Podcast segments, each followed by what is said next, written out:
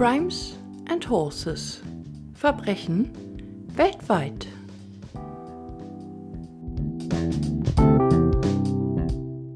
Ihr Lieben, herzlich willkommen zu der zweiten Folge meines Podcasts Crimes and Horses. Mein Name ist Katja und bei mir geht es um wahre Verbrechen aus aller Welt. Ich selbst höre in jeder freien Minute True Crime Podcasts, kenne also auch eine Menge. Und bei mir hört ihr von Fällen, die nicht bereits in jedem zweiten Podcast liefen. Ich werde von relativ unbekannten, aber nicht weniger spektakulären Verbrechen erzählen. Tja, und im zweiten, wesentlich kleineren Teil des Podcasts geht es um mein anderes Lieblingsthema. Das sind Pferde. Ich dachte mir, nach den ganzen negativen Infos über Verbrechen und Morde gebe ich euch einfach was Schönes, Positives auf die Ohren. Also gibt es zum Schluss entweder eine kleine Geschichte oder einen Fun Fact zum Thema Pferd. Bevor wir anfangen, will ich euch noch kurz erzählen, worauf ich bei meiner Recherche getroffen bin. Der heutige Fall hat sich in Nord Wales abgespielt, in England. Der Ort heißt Lenfair PG, also PG was eine Kurzform ist. Der Ort enthält ausgeschrieben sage und schreibe 65 Buchstaben. Die Domain des kompletten Ortsnamens steht übrigens im Guinness-Buch der Rekorde. Er wird nicht englisch, sondern walisisch ausgesprochen und ich muss sagen, beim Versuch, das auszubesprechen, da habe ich mich so beömmelt. Googelt das mal. Lenfair wird geschrieben L-L-A-N-F-A-I-R. Der Ortsname bedeutet übrigens Marienkirche in einer Mulde, weißer Haseln in der Nähe des schnellen Wirbels und der Thysileo-Kirche bei der Roten Höhle. Jetzt wisst ihr Bescheid, wa? Ich habe zwar auch den walisischen Namen aufgeschrieben, aber damit verschone ich euch und fange lieber mit dem Fall an. Es ist ein ruhiger Sonntagnachmittag im November 2001 in Lenfair. Lenfair liegt auf der Insel Anglesey im Norden Englands. Der kleine beschauliche Ort mit seiner malerischen gotischen Kirche hat rund 3000 Einwohner. Hier kennt jeder jeden. Vor der Tür der 90-jährigen Rentnerin Mabel Lation steht ein Mitarbeiter von Essen auf Rädern und will ihr ihre Mahlzeit bringen. Anders als sonst öffnet die alte Dame ihre Tür nicht, was völlig untypisch für sie ist. Der Mitarbeiter macht sich Sorgen und entdeckt plötzlich ein zerbrochenes Fenster an dem Bungalow. Er zögert nicht lang und ruft kurzerhand die Polizei. Die Beamten kommen sofort, verschaffen sich Zugriff und betreten die Wohnung. Sie müssen nicht lange suchen und finden Mabel zusammengesackt in ihrem Fernsehsessel. Der Polizei bietet sich ein grauenhafter Anblick. Die kleine Frau mit weißem Lockenkopf wurde regelrecht abgeschlachtet. Ihr Körper ist voller Blut und weist etliche Messerstiche am Rücken auf. An ihren Beinen finden sich einige Schnittwunden. Auf ihrer Brust klafft eine große Wunde von 20 cm Durchmesser. Die ganze Szenerie in dem Raum ist völlig verstörend. Vor der toten Frau auf dem Boden ist eine blutverschmierte Soßenschüssel drapiert, die auf einem Silbertablett steht. Darin liegt eine Zeitung, in die irgendetwas eingewickelt ist. Als die Polizisten näher nachsehen, wird ihnen bewusst, in der Zeitung liegt das Herz des Opfers. Vor ihren Füßen liegen zwei Schürhaken aus Messing, die so aufeinander gepackt sind, dass sie ein Kreuz ergeben. Außerdem steht ein Kerzenleuchter daneben. Was um Himmels willen ist hier passiert? Den Beamten fällt auf, dass jemand Blut in die Soßenschüssel gefüllt hat. Ihnen ist jedoch nicht klar, wohin es verschwunden ist. Sie schauen im Waschbecken nach, ob es hineingekippt wurde, gehen zum Bad und schauen im WC nach. Nichts. Sie betrachten daraufhin die Schüssel eingehender und entdecken Abdrücke von Lippen. Die Ermittler wollen es nicht wahrhaben, aber es ist die einzig logische Erklärung, der Täter hat das Blut getrunken. In den weiteren Untersuchungen rekonstruieren die Ermittler die Tat wie folgt.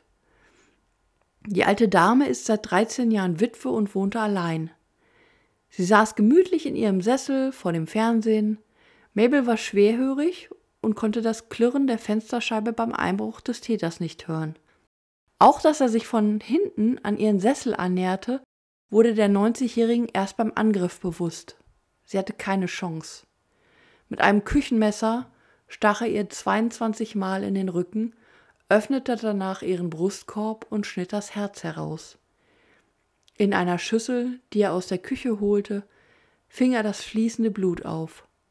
Nach ihrem Tod setzte er zu weiteren Schnitten an den Beinen an, um noch so viel Blut wie möglich aus der toten Frau auffangen zu können. Als sein grausames Werk vollendet war, drapierte der Mörder die Gegenstände und trank das Blut aus der Schüssel. Er machte jedoch auch einige Fehler.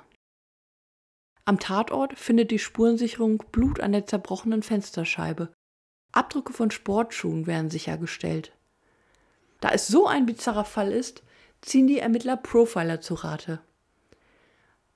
Hierzu will ich ähm, ganz kurz was sagen für diejenigen, die den Begriff Profiler noch nicht kennen.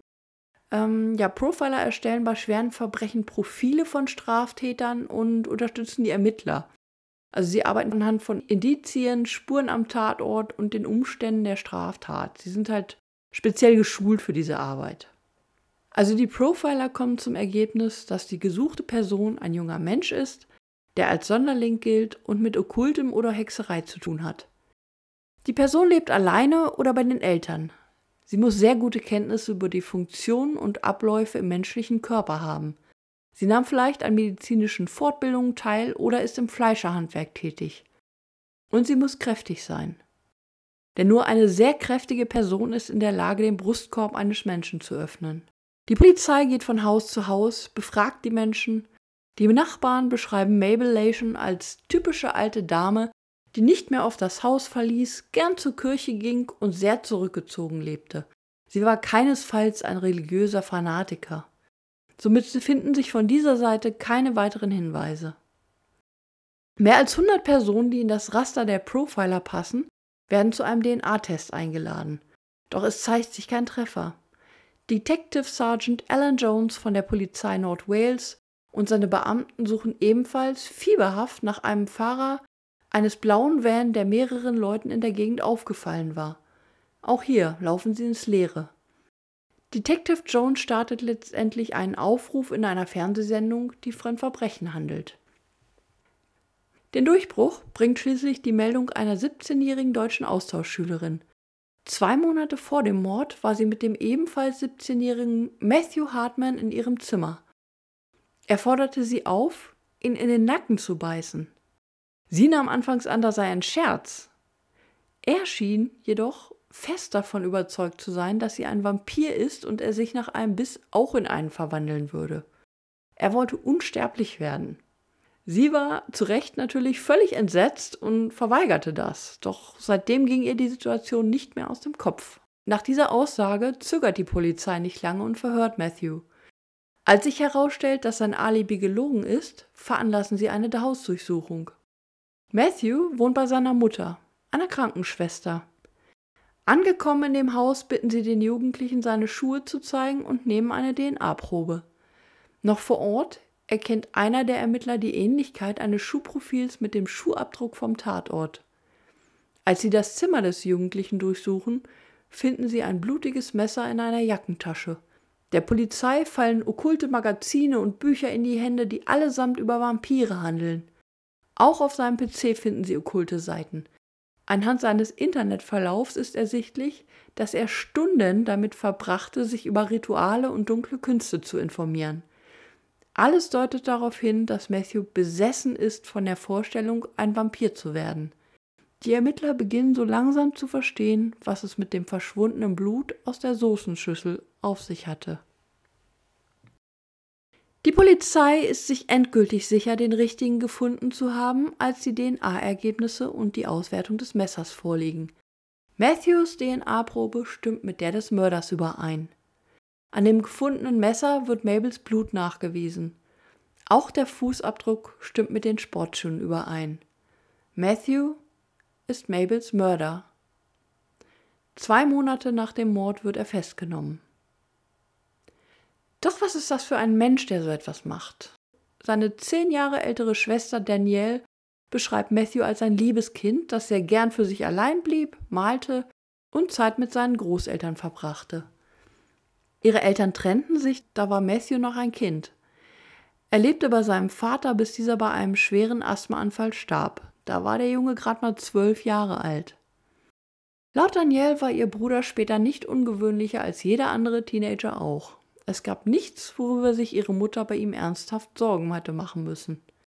Er war eher der sensible, nachdenkliche Jugendliche, der Popmusik mochte, Computerspiele liebte und mal mit Freunden einen trank. Wie viele andere auch, trug er von seinem 13. bis zu seinem 16. Lebensjahr Zeitungen aus, um sich ein bisschen Taschengeld zu verdienen. Auch die alte Dame bekam ihre Zeitung von Matthew. Sein Zuhause ist nur zwei Gehminuten vom Tatort entfernt. Daher kannte er sie. Zwei Wochen dauert der Prozess im Sommer 2002. Detective Jones erzählt, Matthew habe zugegeben, dass er vom Vampirismus besessen sei. Jedoch bestreitet er vehement, Mabel getötet zu haben. Die Beweise gegen ihn sind allerdings erdrückend. Die Geschworenen und der Richter sind der Meinung, die Tat war sorgfältig geplant. Auch eine psychologische Krankheit, die das Verhalten erklären könnte, gibt es laut dem Richter nicht. Matthew wird zu einer lebenslangen Haftstrafe von mindestens zwölf Jahren verurteilt. Bei der Urteilsverkündung weint der 17-Jährige. Seine Besessenheit von der Unsterblichkeit führte dazu, dass er nun vermutlich die meiste Zeit seines Lebens hinter Gittern verbringt. Oh Mann, jo, das war wieder ein heftiger Fall. Ich muss dazu sagen, auch beim Recherchieren musste ich einige Male echt schlucken. Also das ist schon krass, wie ein einfacher Junge von nebenan zum Mörder wird. Und ja, niemand hätte es ihm zugetraut. Er war übrigens äußerlich auch nicht auffällig, also hatte meist die ganze Zeit normale Jeans und Turnschuhe an. Er sah sogar recht gut aus. Ich werde euch mal einen Link zu Fotos der beiden, also zu Matthew und äh, Mabel, auf meiner Facebook-Seite posten. Da könnt ihr mal schauen, wie die beiden aussehen bzw. aussahen und ja, das Haus, in dem alles passierte. Es gab übrigens Anfang letzten Jahres eine Dokumentation in der britischen Serie Kids Who Kill Evil Up Close von dem Fall. Allerdings ist die Serie im Internet leider nicht abrufbar. Zumindest fand ich keinen Weg. Ehrlich gesagt bin ich aber auch eher so der Technik-Dulli. Sollte jemand von euch doch einen Weg finden, lasst es mich bitte, bitte wissen. Dann poste ich es auf meiner Facebook-Seite.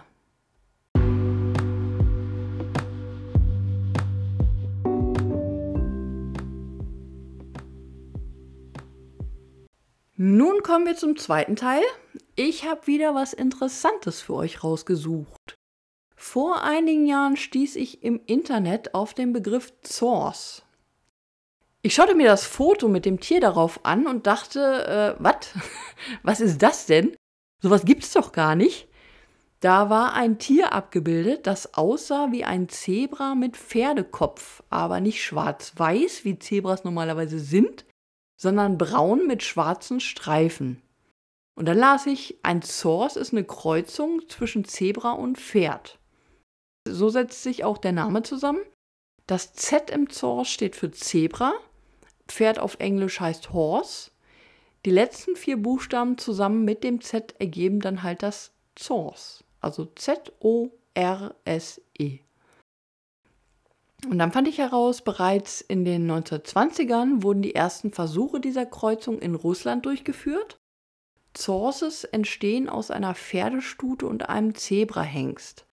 Sie sollten sehr früh an den Menschen gewöhnt werden und schnell das Fohlen-ABC lernen. Also Fohlen-ABC ist halt äh, führen, Hufe auskratzen, sich putzen lassen, also sowas halt.